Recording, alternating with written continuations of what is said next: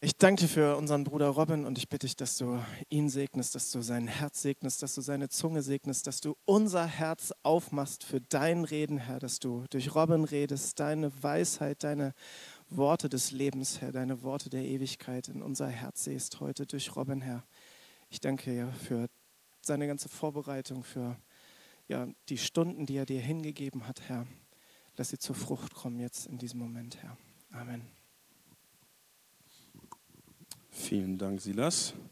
Schönen guten Tag. Äh, genau, ich bin Robin. Ich darf uns heute mitnehmen in dieses wunderbare Thema, die Leiden des Messias.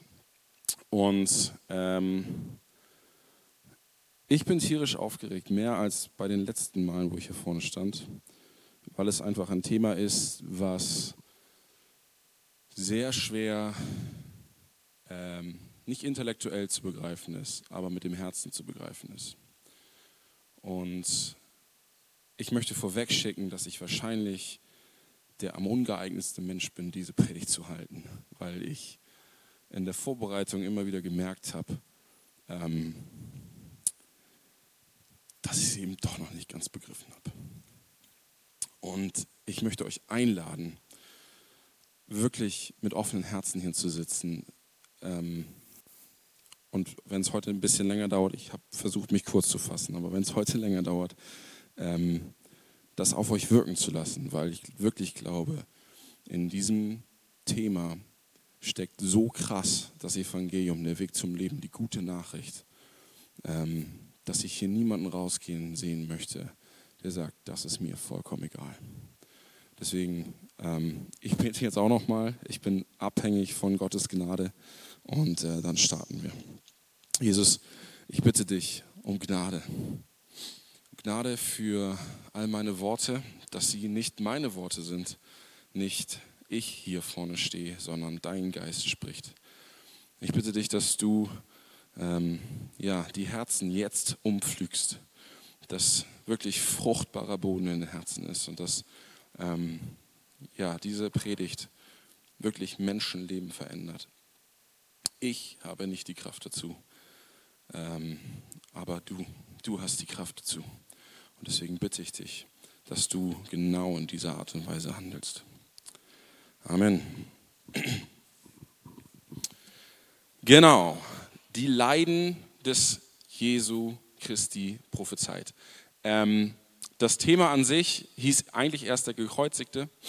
Und in meiner Vorbereitung habe ich dann gemerkt, es gibt also ja, wir werden heute über den Kreuzestod sprechen, aber es gibt noch mehr, was dazugehört und deswegen ist es der Leidende geworden. Und ähm, ich möchte zu Anfang einmal ganz, ganz kurzen Abriss von dem machen, was wir schon im Alten Testament sehen, bevor wir dann auf das Leben Christi zu sprechen kommen. Die Person des Messias, derjenige, der die Menschheit von ihrer Sünde retten soll, begegnet uns eigentlich schon auf den ersten Seiten der Bibel. Wenn wir die Bibel aufschlagen, dann äh, finden wir dort die Geschichte von Adam und Eva, wie sie die verbotene Frucht vom Baum der Erkenntnis über Gut und Böse essen, sich damit gegen das Gesetz Gottes auflehnen und ähm, dann eine angemessene Strafe erhalten.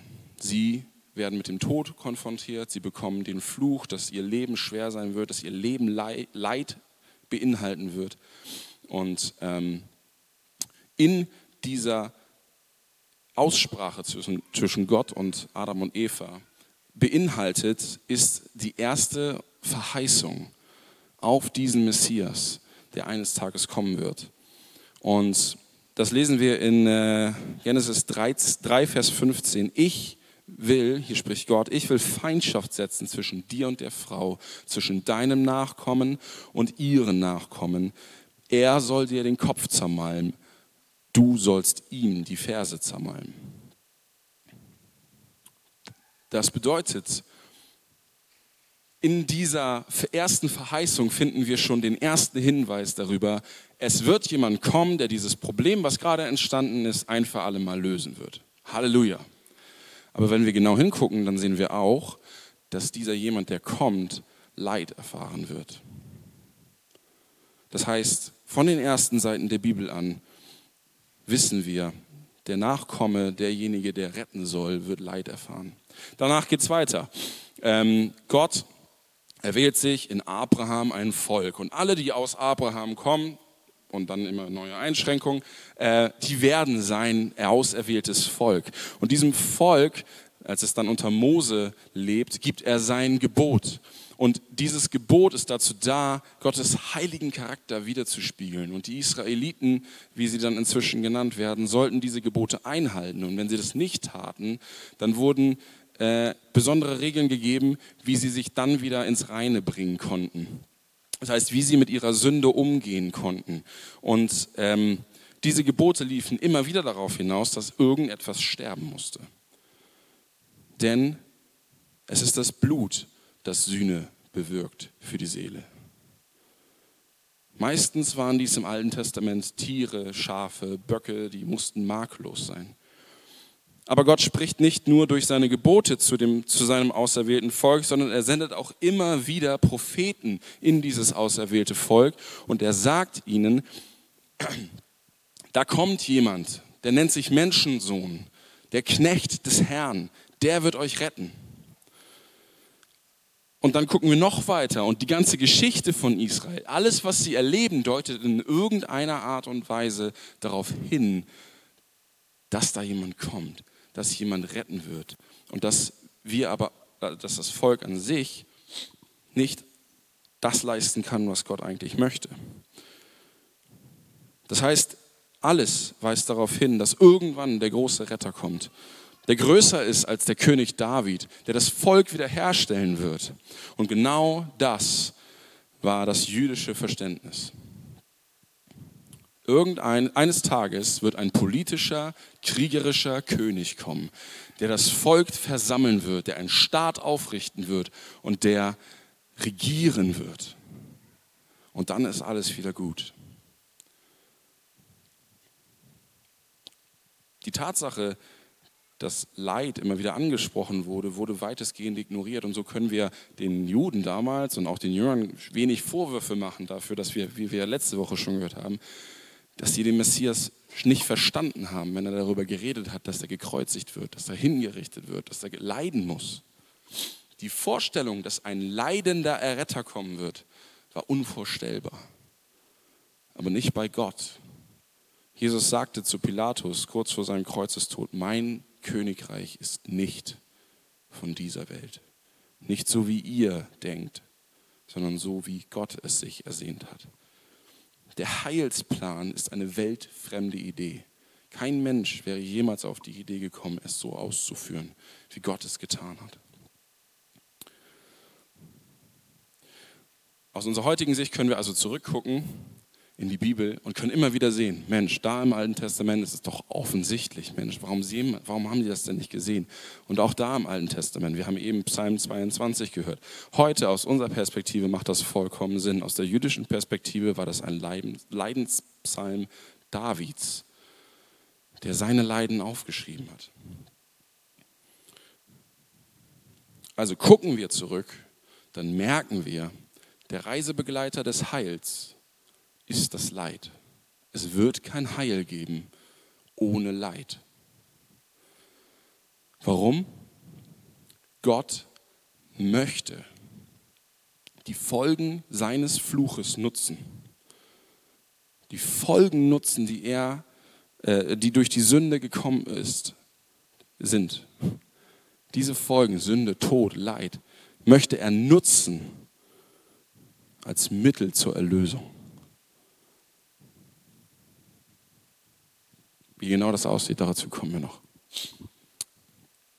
Und mit diesem Wissen gewappnet, dass der Messias ein Nachkomme der ersten Menschen sein muss, also ein Mensch, und mit dem Wissen, dass äh, der Messias leiden muss, wollen wir uns nun an unseren Bibeltext wagen, der in Jesaja 53 steht. Und zwar die Verse 3 bis 12. Wer eine Bibel mit hat, bitte schlagt die auf, lest mit, äh, haltet die vielleicht bei eurer Handy-App offen. Ich werde immer wieder darauf zurückkommen, ohne sie explizit zu nennen. Hört einmal ganz genau zu, dann werdet ihr sie bestimmt wiedererkennen. Jesaja 53, Verse 3 bis 12. Verachtet war er und verlassen von den Menschen. Ein Mann der Schmerzen und mit Leiden vertraut. Wie einer, vor dem man das Angesicht verbirgt. So verachtet war er und wir achteten ihn nicht. Fürwahr, er hat unsere Krankheit getragen und unsere Schmerzen auf sich geladen. Wir aber erhielten ihn für bestraft und von Gott nieder, äh, geschlagen und niedergebeugt. Doch er wurde um unserer Übertretungen willen durchbohrt, wegen unserer Missetaten zerschlagen. Die Strafe lag auf ihm, damit wir Frieden hätten, und durch seine Wunden sind wir geheilt worden. Wir alle gingen in die Irre wie Schafe, jeder wandte sich auf seinen Weg, aber der Herr, Jahwe, warf all unsere Schuld auf ihn. Er wurde misshandelt, aber er beugte sich und tat den Mund nicht auf, wie ein Lamm, das zur Schlachtbank geführt wird, und wie ein Schaf, das verstummt vor dem Scherer und seinen Mund nicht auftut. Infolge von Drangsal und Gericht wurde er weggenommen. Wer will aber das, sein Geschlecht beschreiben? Denn er wurde aus dem Land der Lebenden gerissen. Wegen der Übertretungen seines Volkes hat ihn, meines Volkes hat ihn Strafe getroffen. Und man bestimmte sein Grab bei den Gottlosen. Aber bei einem Reichen war er in seinem Tod, weil er kein Unrecht getan hatte und kein Betrug in seinem Mund gewesen war. Aber dem Herrn gefiel es, ihn zu zerschlagen. Er ließ ihn leiden. Wenn er sein Leben zum Schuldopfer gegeben hat, so wird er Nachkommen sehen und seine Tage verlängern. Und das Vorhaben des Herrn wird in seiner Hand gelingen. Nachdem seine Seele Mühsal erlitten hat, wird er seine Lust sehen und die Fülle haben. Durch seine Erkenntnis wird mein Knecht, der Gerechte, viele gerecht machen und ihre Sünde wird er tragen. Darum will ich ihm die vielen zum Anteil geben. Und er wird Starke zum Raub erhalten, dafür, dass er seine Seele dem Tod preisgegeben hat und sich unter die Übeltäter zählen ließ und die Sünde vieler getragen hat und für die Übeltäter gebetet hat. Mich persönlich nehmen diese Verse mit auf eine Achterbahn der Gefühle. Einerseits ist es mega hoffnungsvoll, wenn man denkt, ja, endlich ist das Problem gelöst. Und andererseits könnte ich verzweifeln, weil ich mir denke, warum durch diesen Weg? Warum so viel Leid? Aber wenn wir genau hinschauen, dann merken wir, und damit komme ich dann auch zur Gliederung dieser Predigt, wir merken, dass der Messias jemand ist, der leiden muss. Und zwar emotional, körperlich und geistlich. Und das wollen wir uns im ersten Schritt angucken, die Leiden des Messias. Wie hat er auf diese Arten und Weisen gelitten? Danach wollen wir uns angucken, warum hat er gelitten? Dann wollen wir darauf schauen, welche Bedeutung sein Leiden hat. Da wollen wir einen Blick in die Ewigkeit werfen. Und gleichzeitig uns anschauen, was er damit denn bezweckt hat, dass er gestorben ist und gelitten hat. Und zum Schluss gibt es dann das Fazit, wo wir sehen, dass das Leiden des Messias notwendig war. Die emotionalen Leiden des Messias. Jesus war auf dieser Erde unterwegs und über die ersten 33 Jahre wissen, äh, 30 Jahre wissen wir nicht besonders viel, aber das, was berichtet ist, ist, dass Jesus äh, mit Leid konfrontiert war und zwar auch emotionalem Leid. Wir lesen nicht so viel darüber, dass er sich mal den Fuß angestoßen hat oder sowas, aber weil er ein Mensch war, hatte er mit Menschen zu tun.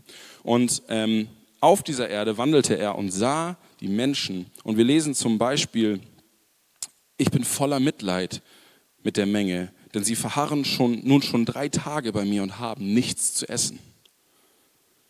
Oder in Matthäus 9, Vers 36, als er aber die Volksmenge sah, empfand er Mitleid mit ihnen, weil sie ermattet und vernachlässigt waren wie Schafe, die keine Hirten hatten. Als Jesus an das Grab des Lazarus kam, der gestorben war und den er wissen, wovon er wusste, dass er ihn in jedem Moment wieder, wieder auferstehen lassen wird, steht der kürzeste Vers der Bibel, Jesus weinte. Jesus hatte emotionales Leid in seiner normalen Lebenslaufbahn, so wie wir, wie du und wie ich. Aber besonders um seine Kreuzigung herum wurde dieses emotionale Leid stärker. Menschen verließen ihn, als sie seine Lehre hörten. Es war zu hart und sie gingen. Was für ein Gefühl muss das gewesen sein, Menschen gehen zu sehen und zu wissen, sie werden vielleicht nie wiederkommen. Jesus wurde vor der Kreuzigung von einem Jünger verraten, mit dem er drei Jahre lang zusammen unterwegs gewesen ist. Und schließlich wurde er von all seinen Jüngern verlassen, als er festgenommen wurde.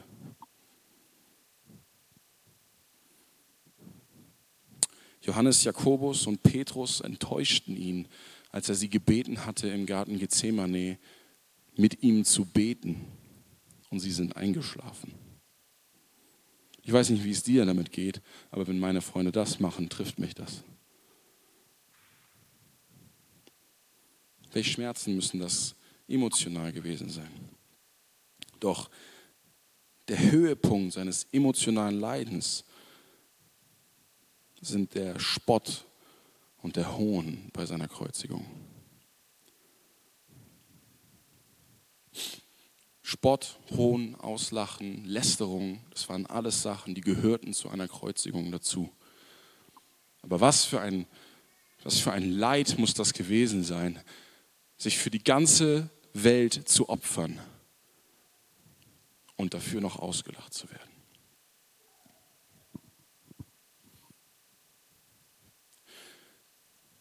Und trotzdem hing Jesus am Kreuz und sagte, Vater, vergib ihnen, denn sie wissen nicht, was sie tun. In seinem Leid hatte er Mitleid mit den Menschen, denn sie wussten nicht, was sie taten. Wir sehen also, Jesus nahm Spott auf sich und teilweise sogar noch mehr. Und so erfüllt sich das, was wir ihm gelesen haben. Er war verachtet und verlassen von den Menschen. In dem Höhepunkt seines größten Werkes wollte niemand mehr etwas mit ihm zu tun haben. Kommen wir zu seinem körperlichen Leiden. Jesaja bezeichnet Jesus den kommenden Messias als Mann der Schmerzen. Und ich finde es interessant, dass wir nie darüber lesen, dass Jesus eine Krankheit hatte oder einen Schnupfen oder so. Das bedeutet, diese Verbindung Mann der Schmerzen hat nichts, was mit seinem normalen Leben zu tun gehabt, sondern es hat ganz viel zu tun gehabt mit der Kreuzigung und der vorangehenden Geißelung. Und ich habe uns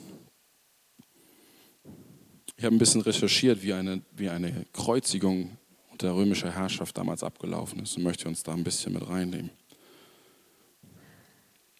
Die römische Kreuzigung begann mit äh, einer Geißelung. Und zu dieser Geißelung wurde Jesus abgeführt, komplett entkleidet, an einen Pfahl gebunden, der wahrscheinlich nicht höher war als so. Und dann wurde er so positioniert, dass sein Gesäß und sein Rücken richtig gut zur Geltung kamen. Und dann wurde er mit einer mehrschwanzigen Peitsche ausgepeitscht. Und an dieser Peitsche hing Metall- und Knochenstücke dran. Diese Metall- und Knochenstücke haben sich mit dem ersten Schlag in das Gewebe der Haut gefressen und beim Wegziehen die Haut aufgerissen. Jeder weitere Schlag ging in die darunterliegenden Gewebe ähm, Schichten und haben sich Stück für Stück bis zum Knochen durchgefressen. Die Schmerzen und die Qualen, die Jesus da schon erlitten hat, sind für uns nicht vorstellbar. Ziel der Legionäre war es, die, das Opfer zum, zu dem Punkt zu bringen, dass er körperlich fast zusammenbricht. Dazu kam, dass Jesus verhöhnt wurde. Die Legionäre haben ihm eine Krone aus Dornen geflochten und sie auf sein Haupt gedrückt, sodass sich die Dornen in seinen Kopf reinbohrten. Dann legten sie einen Purpurmantel über seinen inzwischen relativ offenen Rücken. Sie gaben ihm ein Rohr, sie verneigten sich vor ihm, spotteten ihm, danach entzogen sie ihm das Rohr und schlugen ihn damit auf den Kopf und spuckten ihn an. Jesus wurde dann gezwungen, seinen eigenen Querbalken für das Kreuz zu tragen. Und von da können wir sehen, wie, wie heftig die Geißelung gewesen sein muss, denn die Bibel besagt uns, dass er nicht in der Lage war, das zu tun. Simon aus Kyrene musste das Kreuz für ihn tragen. Aber der Spott und der Hohn und die Lästerung, die damit einhergeht, als blutender Mensch mit einem Querbalken durch die Straßen von Jerusalem zu laufen, war ein Teil der römischen Exekution. Es sollte ein Exempel statuiert werden, damit jeder weiß, was passiert mit den Menschen, die sich mit dem römischen Staat anlegen und die der Meinung sind, dass sie König sind.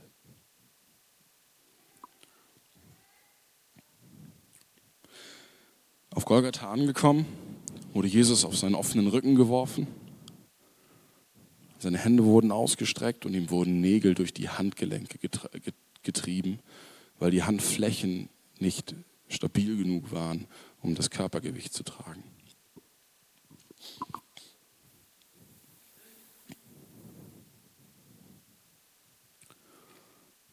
Dann wurde das Kreuz, der Querbalken mit dem daran hängenden Menschen aufgehoben und über Leitern mit einem in dem Boden stehenden Pfahl verbunden.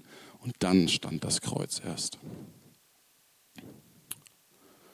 Anschließend wurden Jesu Füße übereinander gelegt und mit einem langen Nagel an das Holz getrieben.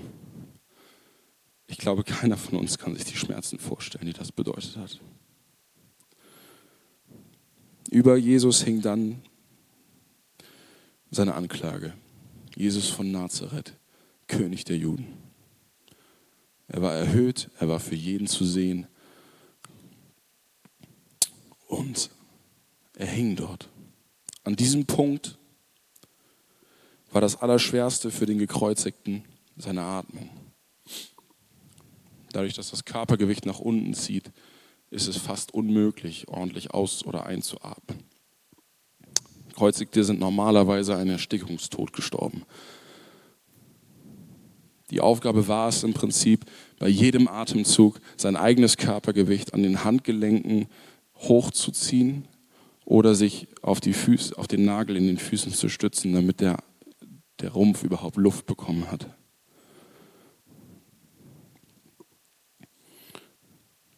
Dazu die sekundären Leiden an der Stelle. Unkontrollierte Körperfunktion, Insekten, die an Wunden und Körperöffnungen gesessen haben. Unsäglicher Durst, Muskelkrämpfe davon, sich dauerhaft wieder hochzudrücken. Schmerzstöße, die von den durchtrennten Nervenbahnen kommen, in den Handgelenken. Und der offene und gegeißelte Rücken schabte immer wieder über das wahrscheinlich nicht geschliffene Holz. Wir können uns diese Leiden nicht vorstellen. Wir können nicht begreifen, was Jesus für uns durchlitten hat. Vorbeigehende Zuschauer und Legionäre haben dann noch gespottet und eventuell sogar Unrat geworfen. Haben sich darüber lustig gemacht, wer dort hinkt. Und interessanterweise finden wir keine von diesen Beschreibungen in der Bibel. Und wahrscheinlich weil die damaligen Zuhörer wussten, was mit einer Kreuzigung einherging. Aber auch darin hat Jesus das Wort aus Jesaja 53 erfüllt. Jesus wurde hier praktisch geschlachtet. Er erfüllte die Prophezie, er wurde misshandelt, Vers 7, er wurde durchbohrt von den Nägeln und er wurde zerschlagen.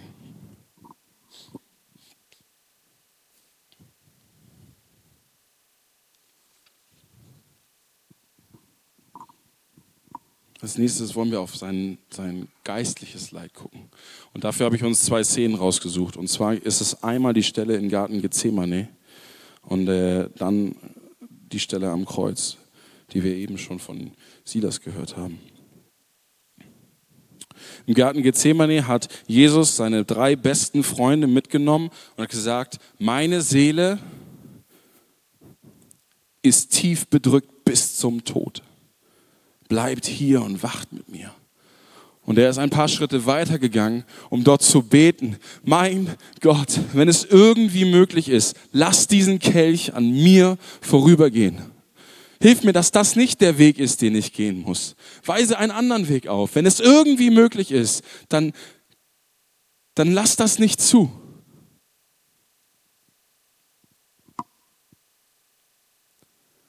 Die Antwort war Stille. Jesus saß dort und Lukas, der das Evangelium geschrieben hat und gleichzeitig Arzt war, beschreibt uns ein medizinisches Phänomen. Er war in ringendem Kampf und betete inbrünstiger. Sein Schweiß wurde aber wie Bluttropfen, die auf die Erde fielen. Es ist medizinisch bewiesen, dass es möglich ist, dass wenn Menschen unter einem enormen Druck stehen, dass sie Schweißtropfen, also Blut schwitzen.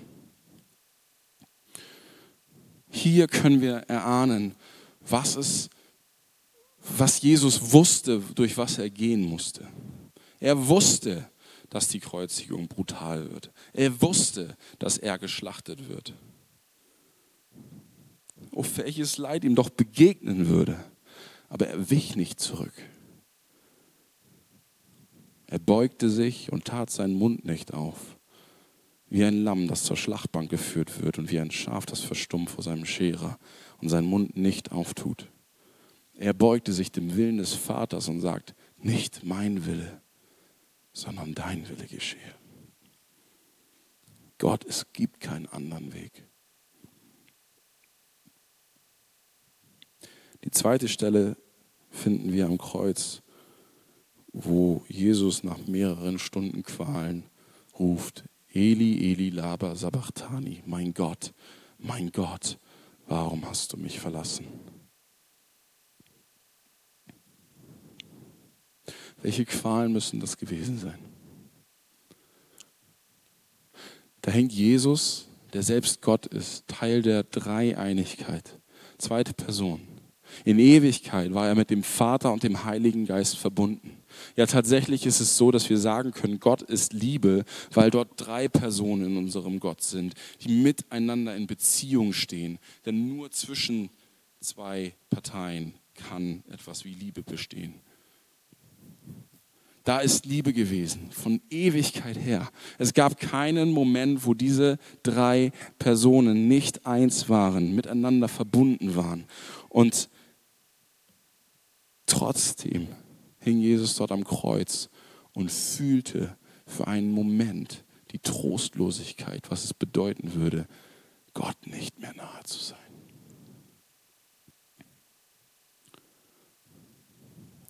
Da, wo Liebe war, war jetzt Zorn. Da, wo Annahme war, gab es jetzt Ablehnung.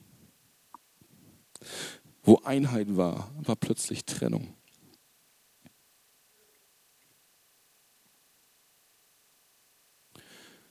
Aber dem Herrn gefiel es, ihn zu zerschlagen. Er ließ ihn leiden. Und so wissen wir jetzt, dass seine Seele tatsächlich Mühsal erlitten hat. Und schließlich schrie er ein letztes Mal, es ist vollbracht. Und er neigte das Haupt und übergab seinen Geist. Und Jesus starb. Er wurde aus dem Land der Lebenden weggerissen.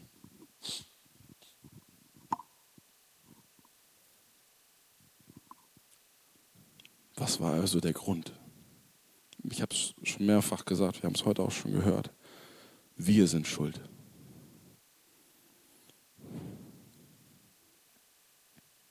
Wir sind schuld. Ich habe uns vier Bibelstellen mitgebracht, die das belegen. Für wahr. Er hat unsere Krankheit getragen und unsere Schmerzen auf sich geladen. Wir aber hielten ihn für bestraft und von Gott geschlagen und niedergebeugt. Doch er wurde unserer, um unserer Übertretung willen durchbohrt, wegen unserer Missetaten zerschlagen. Die Strafe lag auf ihm, damit wir Frieden hätten und durch seine Wunden sind wir geheilt. Wir alle, wir alle gingen in die Irre wie Schafe, jeder auf seinem eigenen Weg. Aber der Herr warf all unserer Schuld auf ihn. Jesaja 53, 4, 4 bis 6. Römer 5, Vers 8. Gott aber beweist seine Liebe dadurch, dass Christus für uns gestorben ist, als wir noch Sünder waren. Matthäus 20, Vers 28. Gleich wie der Sohn des Menschen nicht gekommen ist, um, zu dienen, um sich dienen zu lassen, sondern um zu dienen und sein Leben zu geben als Lösegeld für viele. Kolosser 2, 13 bis 14. Er hat euch, die ihr tot wart in den Übertretungen und in dem unbeschnittenen Zustand eures Fleisches mit ihm lebendig gemacht, damit er euch alle Übertretungen vergab, indem er euch alle Übertretungen vergab. Er hat die gegen uns gerichtete Schuldschrift ausgelöscht, die durch Satzungen uns entgegenstand und hat sie aus dem Weg geschafft, indem er sie ans Kreuz heftete. Jesus starb nicht, weil er schlecht war, weil er einen Fehler gemacht hat, weil er der Meinung war, er war Gott und konnte es nicht beweisen. Das sind alles nicht die Gründe, warum Jesus starb. Jesus starb für uns, für mich, damit meine Schuld und meine Sünde und meine Last bezahlt wurde. Ich hätte die Geißelung verdient. Ich hätte verdient, von dieser Peitsche zerrissen zu werden. Ich hätte verdient, durchbohrt zu werden. Ich hätte verdient, ans Kreuz genagelt zu werden, ausgelacht und verspottet zu werden von der ganzen Schöpfung und dann jämmerlich dort zu sterben und auf Ewigkeit in Trennung mit dem Vater zu leben. Ich hätte das verdient. Du hättest das verdient. Aber Jesus, Jesus hat diese Schuld auf sich genommen.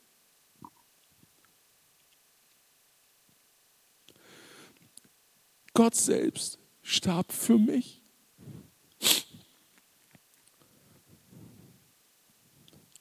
Er hat den, der von keiner Sünde wusste, für uns zur Sünde gemacht, damit wir für ihn, damit wir ihn zur Gerechtigkeit Gottes werden.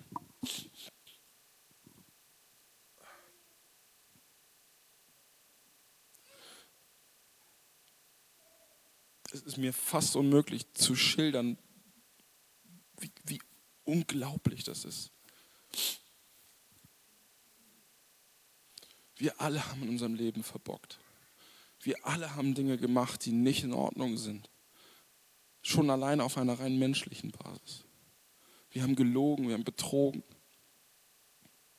Und das Schlimme ist, dass wir damit nicht nur den Menschen, der neben uns jetzt reingelegt haben und entehrt haben, sondern noch viel schlimmer, wir haben Gott entehrt.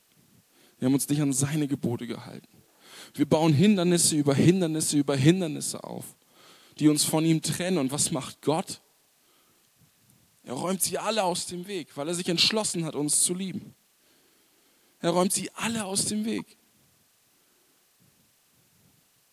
Er fragt nicht danach, ob ich das will. Er macht es einfach. Das ist Gnade. Das ist Gnade und das ist Liebe. Und das Kuriose ist, dass wir, wenn wir auf das Kreuz gucken, Gottes gerechten, richtigen Zorn in seiner ganzen Fülle sehen. Das hätten wir verdient. Jeder Einzelne hätte so jämmerlich sterben müssen. Und im selben Moment sehen wir ein absolutes, eine absolute Demonstration seiner Gnade. Die Tatsache, dass du dort nicht hängst, ist Gnade.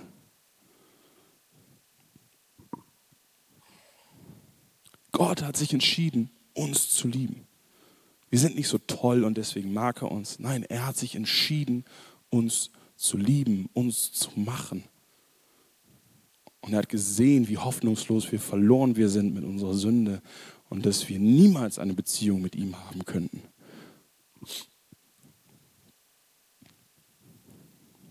Jesus trägt den Zorn, der in Ewigkeit nicht erloschen wäre in nur wenigen Stunden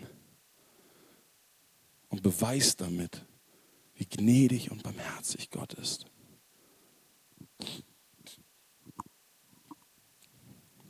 Und wir haben heute, oh, entschuldige bitte, ähm, wir haben heute sehr viel über das Lamm gesungen. Und mit dieser Predigt ist mein Wunsch, darüber zu singen, noch viel größer geworden. Mit der Vorbereitung, die ich durchlaufen durfte.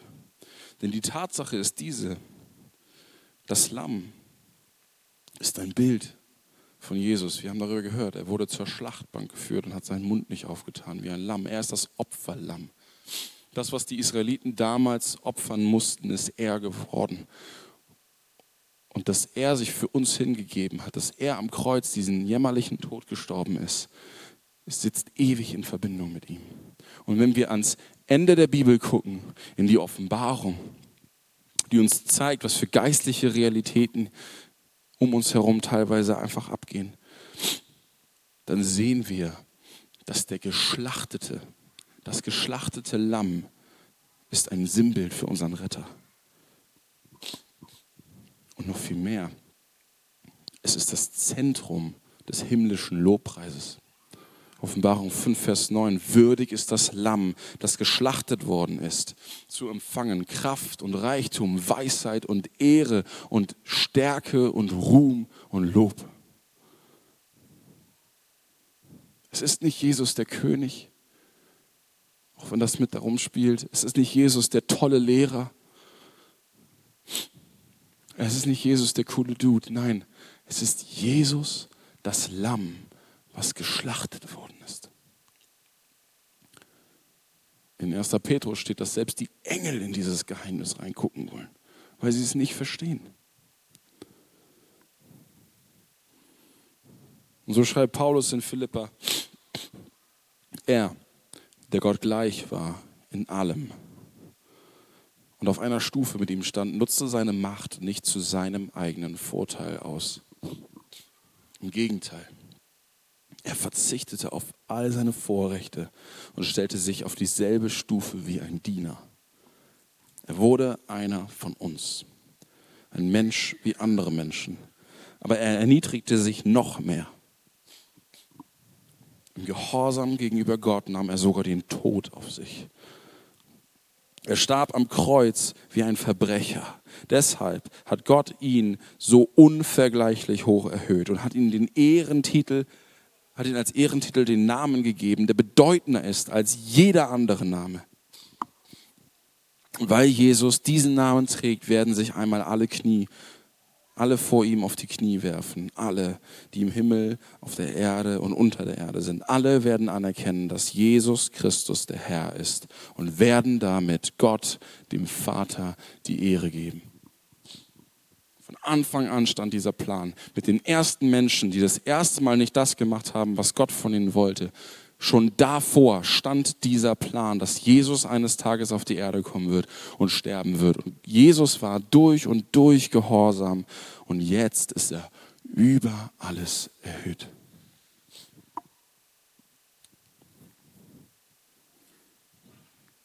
Und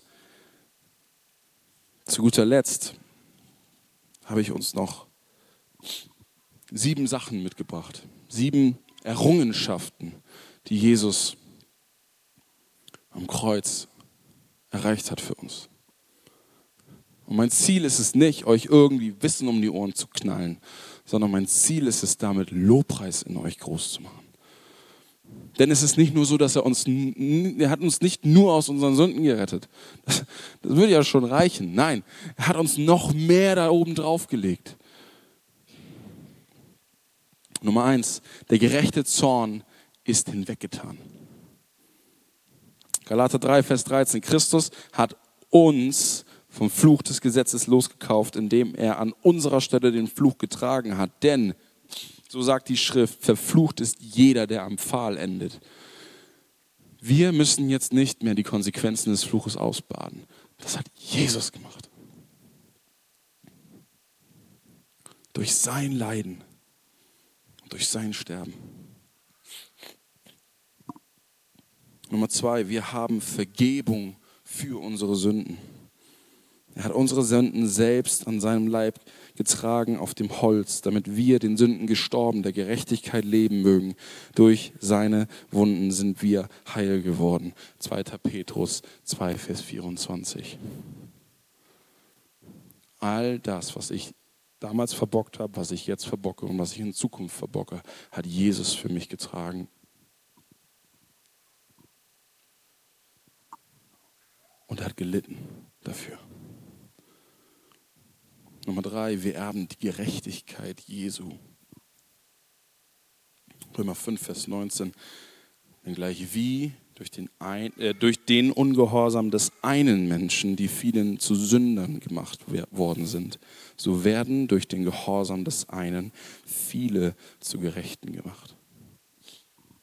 In Adam sind wir alle gefallen, in Jesus können wir Gerechtigkeit kriegen. Und Gott guckt uns dann nicht mehr an, wie wir sind, sondern er sieht durch Jesus auf uns und sieht seine Gerechtigkeit. Und nur deswegen können wir vor Gott bestehen. Und das alles hat Jesus durch sein Leid erzielt. Nummer vier, der Tod ist bezwungen. Jesus wurde Mensch, wie auch wir Menschen sind, damit er durch den Tod den außer Wirksamkeit setzte, der die Macht des Todes hatte, nämlich den Teufel. Und alle diejenigen befreite, die durch Todesfurcht ihr ganzes Leben hindurch in Knechtschaft gehalten wurden. Hebräer 2, Vers 14. O Tod, wo ist dein Stachel? Totenreich, wo ist dein Sieg? Der Stachel des Todes aber ist die Sünde, die Kraft der Sünde aber das Gesetz. Gott aber sei Dank, der uns den Sieg gibt durch unseren Herrn Jesus Christus. Welch ein Wunder. Wir brauchen keine Angst mehr haben vor dem Tod. Wenn wir sterben, sind wir bei Gott. Und das alles nur, weil Jesus dafür gelitten und gestorben ist. Nummer fünf, er hat Satan entmachtet und besiegt. Und er hat die gegen uns gerichtete Schuldschrift ausgelöst, durch die durch Satzungen uns entgegenstand. Und er hat sie aus dem Weg geschafft, indem er sie ans Kreuz heftete. Als er so die Herrschaften und Gewalten entwaffnet hat, stellte er sie öffentlich an den Pranger und triumphierte über sie an demselben. Satans Waffe ist Anklage. Aber wo keine Schuldschrift mehr ist, können wir auch nicht angeklagt werden. Und ein Gegner ohne Waffe hat schon verloren. Das alles hat Jesus für uns durch seine Leiden geschafft. Wir werden vollkommene und endgültige Heilung haben. Die Strafe lag auf ihm, damit wir Frieden hätten. Durch seine Wunden sind wir geheilt worden. Und Gott wird abwischen alle Tränen von ihren Augen und der Tod wird nicht mehr sein. Weder Leid noch Geschrei noch Schmerz wird mehr sein. Offenbarung 21, Vers 4.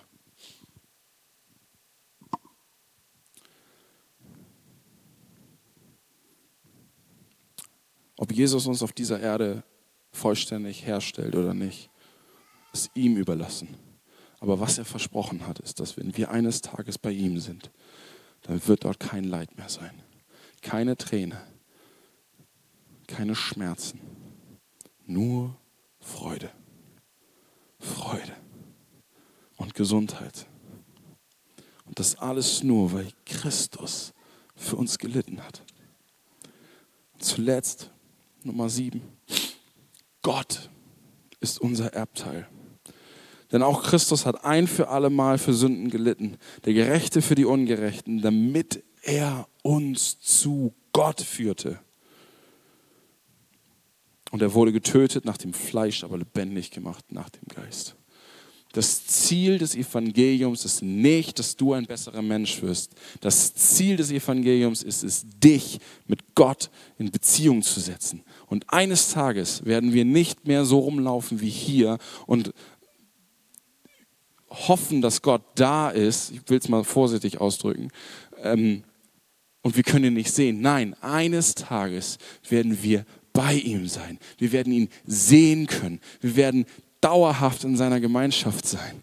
Und da wird Freude sein. Psalm 16 sagt, dass dort überschwängliche Freude sein wird. Unaussprechliche Freude, die wir überhaupt nicht greifen können, weil Gott da ist. Das ist das Geschenk, was Jesus uns durch sein Leiden gemacht hat. Wir sehen also, das Leid des Messias war notwendig. Damit komme ich zum Schluss. Der Messias musste leiden. Ja, er musste sogar sterben. Stellvertretend für die Sünden derjenigen, und das ist wichtig, die ihr Vertrauen vollkommen auf ihn setzen. Ich habe heute häufiger gesagt, wir haben dadurch. Wir glauben nicht an Allversöhnung. Nicht alle Menschen werden in den Himmel kommen. Die Bibel sagt, die, die glauben. Und Glauben bedeutet, zu glauben, dass dieses Werk, was Jesus für mich, was Jesus vollbracht hat, ausreicht, um zu Gott zu kommen. Vollkommen ausreicht. Es gibt und gab keinen anderen Weg, jemals mit Gott ins Reine zu kommen. Jemals Versöhnung zu bekommen. Gott wusste und plante es vor Grundlegung der Welt. Und von der ersten Sünde an steuerte er die Geschichte der Welt unvermeidbar auf den Tod des Sohnes Gottes zu. Er hat für jede Sünde des Gläubigen geblutet, gelitten, wurde gefoltert, bespuckt, verlassen und verachtet. Er trug den Zorn Gottes für jeden, der glaubt vollkommen und ohne auch nur einen Tropfen übrig zu lassen. Jesus rettet uns bis aufs Äußerste. In seinem Leid und in seinem Schmerz hat er uns reichlich beschenkt. In ihm haben wir die Erlösung durch sein Blut, die Vergebung der Übertretungen nach dem Reichtum seiner Gnade. Alles, alles Was Christus für uns Sünder erreicht hat, hat er durch sein Leiden erreicht. Alles, was wir jemals genießen werden, wird uns durch das Leiden zuteil. Glaub das. Und ich habe vorhin gesagt, es fühlt sich an wie Karfreitag. Aber wenn ich mir darauf wenn ich darauf gucke, was ich alles dadurch bekomme, dass Jesus gelitten hat, wenn ich darauf schaue, was dieses Leid bewirkt hat, dann kann mein Herz nicht anders gefüllt sein als Lobpreis. Und jetzt kommt das i-Tüpfelchen. Wir haben jetzt noch einige Wochen bis Ostern. Deswegen dürfen wir voller Vorfreude auf die Predigt von Silas warten, die dann kommen wird. Der Auferstandene. Denn er ist nicht im Grab geblieben. Er hat gelitten. Er ist ein für alle Mal gestorben. Aber er ist wieder auferstanden. Und das zeigt, dass Gott sein Opfer angenommen hat. Und das ist doch die herrlichste Botschaft überhaupt. Das liebe Lobpreisteam darf nach vorne kommen. Wir wollen in dieser Haltung bleiben. Wir wollen über die Leiden Christus nachdenken. Immer und immer und immer wieder, weil es uns vor Augen führt, in welcher Sünde wir verloren waren. Wir wollen ähm, begreifen, dass Sünde nicht einfach, oh, habe ich halt verbockt, ist halt doof gelaufen. Nein, wir haben den, das höchste Wesen im Universum angegriffen, Gott selbst. Und Gott selbst hat den Weg frei gemacht, damit diese Beziehung wieder bereinigt werden kann. Und deswegen lade ich dich ein, glaube das. Glaube das jeden Tag deines Lebens, ob du Christ bist oder nicht. Das ist unsere Grundlage. Amen.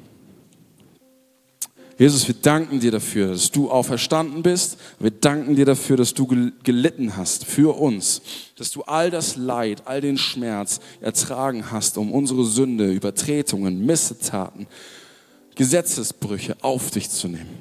Dass nicht wir mehr diese, diese, diesen Zorn tragen müssen, sondern dass du ihn ein für alle Mal ausgelöscht hast.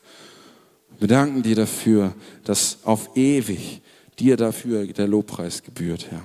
Und so bitte ich dich, dass du mit uns in diese Woche gehst, mit dieser Realität in unseren Kopf eingepflanzt, mit einer Demut und einem Lobpreis, der daraus entsteht, Herr. Amen.